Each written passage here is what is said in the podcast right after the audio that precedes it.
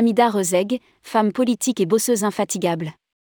Kaléidoscope, portrait de femme par Sophie Bayot.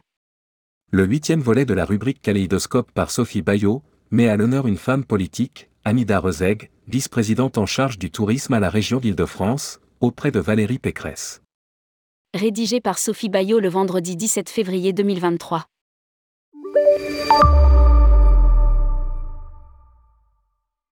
La première fois que j'ai vu Amida Rezeg, nous étions plusieurs femmes réunies pour l'une de ces fameuses réunions à distance qui fleurissaient durant le Covid.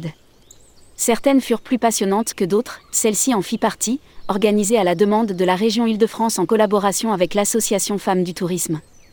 Amida pilotait ce meeting en tant que vice-présidente de région, en charge du tourisme. Je me souviens avoir été marquée par son autorité naturelle et la manière fluide avec laquelle elle permettait à chacune de nous de s'exprimer.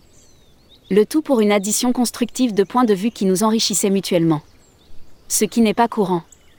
En la rencontrant, j'ai été frappée, en complément, par son charisme évident et son pragmatisme assumé. Avec Amida, on est dans l'efficacité. Ni dans la pose, ni dans la posture. Parler d'énergie avec Amida est un pléonasme. Ses parents sont originaires de Tunisie, Kébili et Sfax. Une terre, un désert qu'elle ne pensait pas autant aimer. Elle qui est née en France et qui vit depuis Hameau, sa ville de cœur, me dit dans un joli éclat de rire. Je suis une fonceuse, pourtant c'est incroyable car je m'aperçois que cela devient un besoin. Avec le temps qui passe, connaître et comprendre d'où viennent mes racines est une manière de respecter la terre de mes ancêtres. Puis de poursuivre l'histoire avec un pied-à-terre là-bas. À mon avis, elle a le temps, car pléthore de projets et d'envie à suivre au gré de son instinct d'ici là. Amida est une femme politique et il est clairement évident que c'est l'aventure collective qui la booste au quotidien. Se sentir utile, faire avancer les choses, bouger les lignes, être au plus près des habitants de sa ville et de la région sont ses moteurs.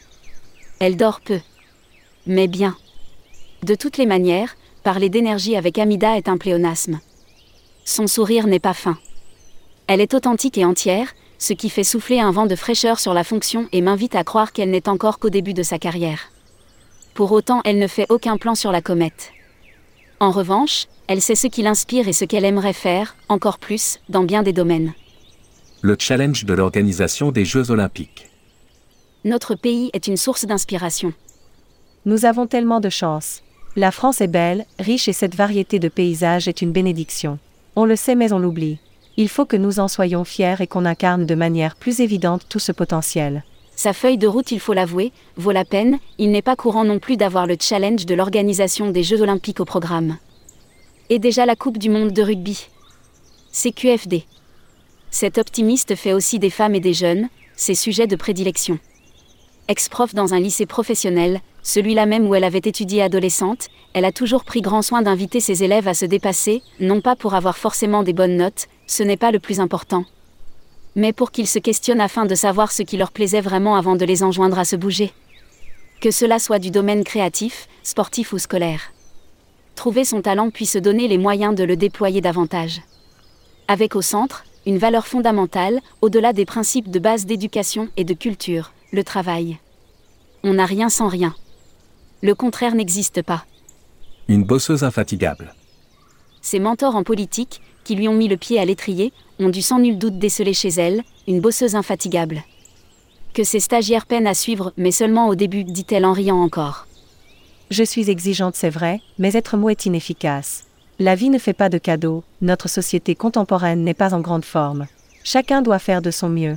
Et si c'est mon devoir d'élu d'être dans l'empathie, l'écoute et la proximité, c'est aussi mon obligation de transmettre aux jeunes de la rigueur et de l'implication dans leur travail. Pour Amida, être au service des autres est une affaire sérieuse qui induit une forme sincère d'abnégation et d'investissement. Avec le temps et la sagesse, elle s'autorise plus de bienveillance à son égard. Les petits tracas du quotidien lui empoisonnent moins l'existence qu'avant. Elle observe davantage de sérénité dans ses tâches quotidiennes même si elle demeure pleinement engagée dans ses fonctions dont elle parle avec passion. Elle puise de vraies ressources dans la création et la calligraphie. Amida est aussi artiste. Elle expose d'ailleurs et a été formée par le plus grand selon elle, Claude Mediavilla. Ce dernier lui a d'ailleurs glissé un jour, une très jolie phrase. Il y a des gens qui nous attendent et on ne le sait pas encore. Ou comment, au présent, ce que l'on retient du passé et que demain dessine plein de promesses. Entrepreneuse, directrice générale du tour opérateur UOC, un océan de croisière, de Cunard France et de l'agence de communication So Between, Sophie Bayot est la créatrice du Mag Effet de style créateur de tentation. Engagée au sein de différentes instances du tourisme, CETO, EDV, Visit USA, CLIA, Sophie participe à l'association Femmes du Tourisme.